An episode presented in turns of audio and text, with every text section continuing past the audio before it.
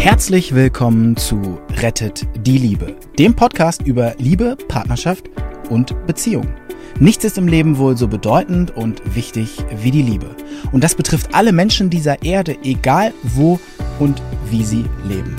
Die erfahrene Ärztin Dr. Beate Strittmatter hat über die Jahre erkannt, dass Krankheitsursachen oft in unglücklichen Beziehungen zu suchen sind. Und sie hat in Zusammenarbeit mit Experten herausgefunden, dass es Regeln gibt, die für alle Partnerschaften gleich sind.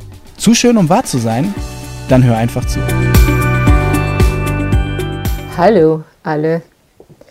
Nachdem der letzte Film Nummer 89, Bloß nicht sauer sein, direkt nach vier Tagen überstürmt worden ist mit Aufrufen, das hat mich total gefreut, obwohl es ja ein physischer Film war. Also wann sind wir sauer und was was bedeutet das für unsere Beziehung und was können wir physisch dagegen tun. Ähm, ja, hier direkt nahtlos ein Fall dazu. Ein ähm, Mann, Patient um die 40, kommt zu mir, weil er aus unerklärlichem Grund gestürzt ist. Und niemand weiß warum. Er ist richtig fest auf den Kopf gestürzt und niemand weiß warum und er hat eine neurologische Beschwerde davon getragen. Will es nicht zu sehr ins Detail gehen, auf alle Fälle. Ich kümmere mich um ihn und ähm, schon beim ersten Mal frage ich so ein bisschen nach, also was, wie sieht es denn so insgesamt sonst aus und so, von wegen sauer. Und äh, er sagt dann, er ist allein, also er lebt allein und äh, er ist aber schon 45. Schöner Mann, gut aussehend, schöne Stimme, guter Beruf, interessant. Aber irgendwas ist da, hm, irgendwas fällt mir da auf. Und naja, er will nicht so recht rausrücken, denke ich mir, komm, lasse ich das. Es will ja nicht jeder gleich alles erzählen. Und ähm, dann behandle ich ihn so drei, vier Mal und äh, ich komme so ein bisschen näher an ihn dran. Und äh, dann ausgerechnet in einem Moment, wo ich keine Zeit mehr hatte, jeder hat bei mir eine halbe Stunde, wenn er wiederkommt und wenn er neu kommt, hat er erstmal eine Stunde. Manchmal dauert das am Anfang auch etwas länger. Und er, seine halbe Stunde war definitiv ausgeschöpft und nach ihm haben bereits Patienten gewartet. Ähm, kommt er mit dem Thema raus und sagt, ja, ich habe mir das mal überlegt ähm, mit dem Alleinsein und warum ich das bin. Dachte ich mir, okay, den kann ich jetzt nicht direkt nach Hause gehen lassen. Ne? So geht das nicht. Und ähm, dann äh, höre ich ihm zu, merke aber schon, die Zeit läuft weiter und die anderen, die sind, die warten. Und es war schon gegen Ende der Praxis und ich habe zu ihm gesagt, wissen Sie was, wenn Sie Geduld haben, dann habe ich nach der Praxis nochmal für Sie Zeit. Wenn Sie einfach warten und ich behandle die beiden Patienten vor Ihnen und äh, das war es ihm wert.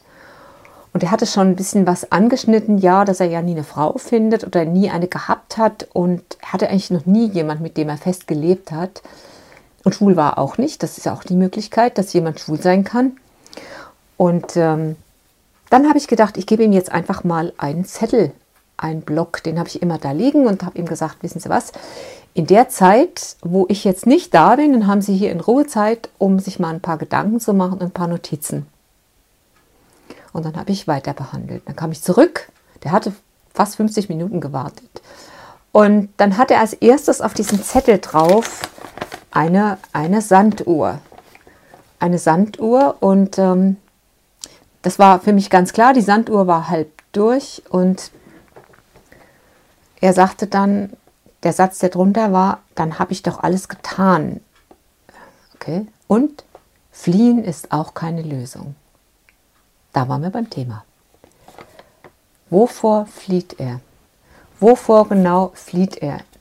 Das war direkt, manchmal hat die Seele so helle Momente und man kommt direkt zum Punkt. Und sein Punkt war, dass er tatsächlich flieht. Und dann war ich ganz, ganz, ganz vorsichtig mit ihm. Und äh, er hatte mir gesagt am Anfang, ja, in der ersten Stunde sei ich so schnell gewesen. Und äh, er hätte das eher langsamer gewollt. Fakt war aber, dass er äh, tausend Kreise gegangen ist er hat mir ein Thema gesagt, das hatte ich dann erfasst aufgeschrieben und dann begann er nochmal bei Adam und Eva und versuchte das noch näher zu erklären. Irgendwann willst du dann auch weiterkommen?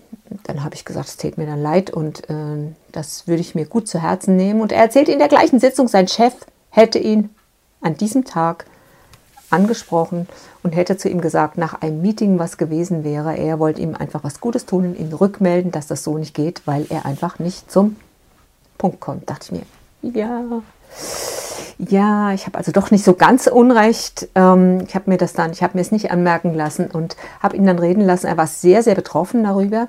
Und äh, ich habe ihm dann auch gesagt, sein Chef, der will ja eigentlich nur was Gutes und sagt ihm das so. Und dann kamen wir direkt, das war schon sozusagen die schiefe Ebene mit der Schmierseife, so kamen wir direkt auf seine Themen. Er kontrolliert gern alles, er hat gern alles im Blick, es ist ihm nichts gut genug. Er denkt aber, bin ich so daneben? Oder es kam auch der Satz auf dem Blatt, bin ich so perfekt, dass es äh, für mich noch nicht mal Fehlversuche gibt. Fehlversuche, das wird heißen, dass er noch nicht mal sich zugesteht, einen Fehlversuch zu machen. Was sind für uns Fehlversuche? Ey, mal ganz ehrlich, wie oft wart ihr schon an jemand dran oder jemand an euch und das ging nicht und das hat nicht geklappt oder ihr wurdet abgewiesen? Abgewiesen werden ist auch nie was Tolles, das ist gar keine Frage. Ich bin froh, dass ich jetzt nicht mehr zwischen 14 und 24 bin, wo so diese Annäherungsphase ist und wo du am meisten gekränkt wirst. Und dann sagt er, hm, mein Problem ist all inclusive und es hat keine Pause. Und es hat, es macht Stress und Energieverbrauch. Also das Problem ist all inclusive und es hat keine Pause und es macht Stress und Energieverbrauch. Und dabei sagt er dann traurig, ungeteilt ist alles die Hälfte wert. Ja, und dann sagt, war ganz unten der Satz, ist die Antwort auf viele Fragen eigentlich ganz einfach? Da ist die Antwort ja. Die Antwort auf viele Fragen ist eigentlich ganz einfach. Ich habe ihn dann hinlegen lassen und mal geschaut, was hat er denn so für Glaubenssätze? Ich muss alles kontrollieren. Ich muss immer den Überblick haben. Und dann kamen wir auf dieses Thema, warum er so umständlich war. Ich möchte alles ganz genau erklären. Dann kamen wir auf Perfektionismus. Warum ist einer perfektionistisch? Weil er grob gesagt Angst hat, Fehler zu machen. Auf der Bank musst du perfektionistisch sein, als Steuerberater auch, aber eine gewisse Leichtigkeit solltest du dir bewahren, weil die Perfektionisten, die pulen so jede einzelne Zahl auseinander. Und ich habe ein übles Beispiel erlebt. Eine Dame, die perfektionistisch war und die fuhr von ihrer Arbeitsstelle der Bank nach Hause und hat dann überlegt, habe ich alles richtig gemacht? Dann kam ihr Zweifel, sie fuhr zurück, füllte alles nochmal neu aus und bescherte der Bank damit einen Millionenschaden. Also zu sehr reingehen, man verliert auch irgendwann, verliert man den Überblick. Natürlich, wie es so ist, er wurde so perfektionistisch erzogen. Seine Mutter war jemand, die hat immer gerne und viel geputzt. Er hat als Kind mal eine Abweisung erfahren und jetzt traut er sich tatsächlich nicht. Er traut sich nicht, sich gegenüber einen Fehlversuch zu haben.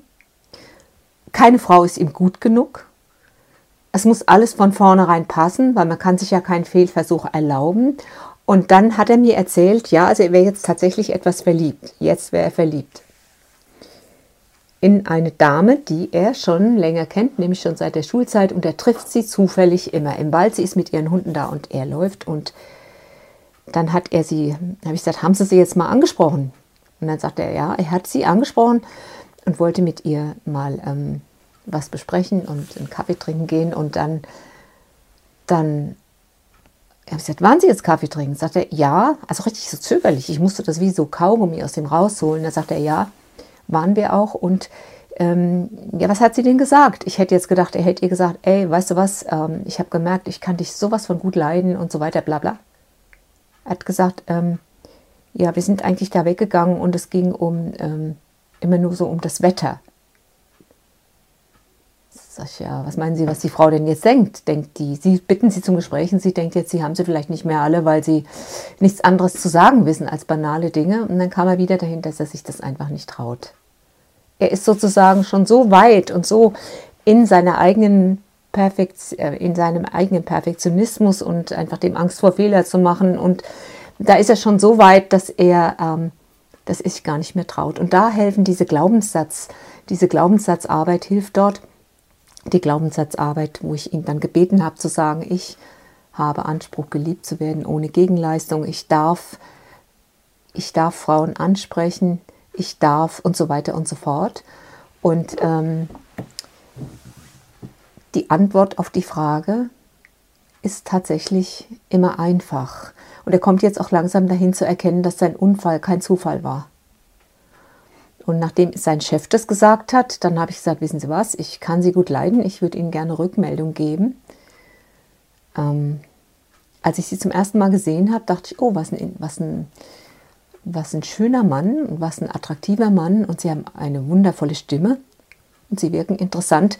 Aber als ich sie dann Dinge gefragt habe in der Anamnese, dann haben sie angefangen bei Adam und Eva und ich dachte mir, wann ist er endlich fertig? Und dann ging meine Bewunderungskurve für so jemand. Ich habe ihm gesagt, wissen Sie eigentlich, dass Männer, die einfach eine Ausstrahlung haben, eine gewisse Lebendigkeit haben, die können eine Glatze haben, die können Punkte im Gesicht haben, das ist egal. Okay, Hauptsache sie haben ordentliche Schuhe an, gell? das sagen die meisten Frauen, und sie haben schöne Hände. Äh, guckt euch doch mal um. Welche Männer sind denn wirklich schön, die die attraktiven Frauen haben? Auf alle Fälle, dass dieser Mann sagt, Fliehen ist auch keine Lösung. Das hat mich tief bewegt und er hat sich aufgemacht auf diesen, auf diesen Weg, hinzugucken, warum er denn eigentlich flieht. Und wenn einer flieht, hat er meistens Angst vor Versagen, vor Fehlversuch, vor Abweisung. Und wenn man das weiß, dann kann man an diese Punkte drangehen. Oder es gibt Leute, die habe ich auch schon kennengelernt, die suchen sich dann einen Partner, der ganz, ganz, ganz weit so unter seinem Marktlevel ist. Vielleicht einer, der besonders unattraktiv ist, der läuft halt dann nicht weg. Ne? Das, auch in anderer Hinsicht habe ich schon gesehen, oh, da hat jemand wieder jemand gewählt, der nicht weglaufen kann. Zum Beispiel, wenn er zum Beispiel auch physisch nicht weglaufen kann. Vielleicht ist es eine Anregung für euch, mal zu schauen, wo flieht ihr denn? Flieht ihr vielleicht auch davor, mal eine Bewerbung zu machen, gerade in der jetzigen Zeit, euch woanders hin zu bewerben? Mal in einen anderen Bereich hin zu bewerben, zum Beispiel in einen Bereich mit mehr Verantwortung. Warum flieht ihr? Fliehen ist keine Lösung. Fliehen macht nämlich auf sauer, auf Dauer macht Fliehen sauer. Und zwar ihr auf euch selber.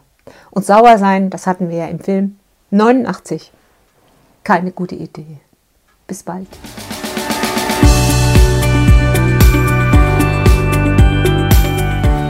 Und wie war es? Wenn es euch gefallen hat, dann abonniert gerne den Podcast. Beate Strittmatter hat auch ein Buch geschrieben, Rettet die Liebe. Dann habt ihr die Gesetze immer zur Hand. Der Link ist in den Show Notes.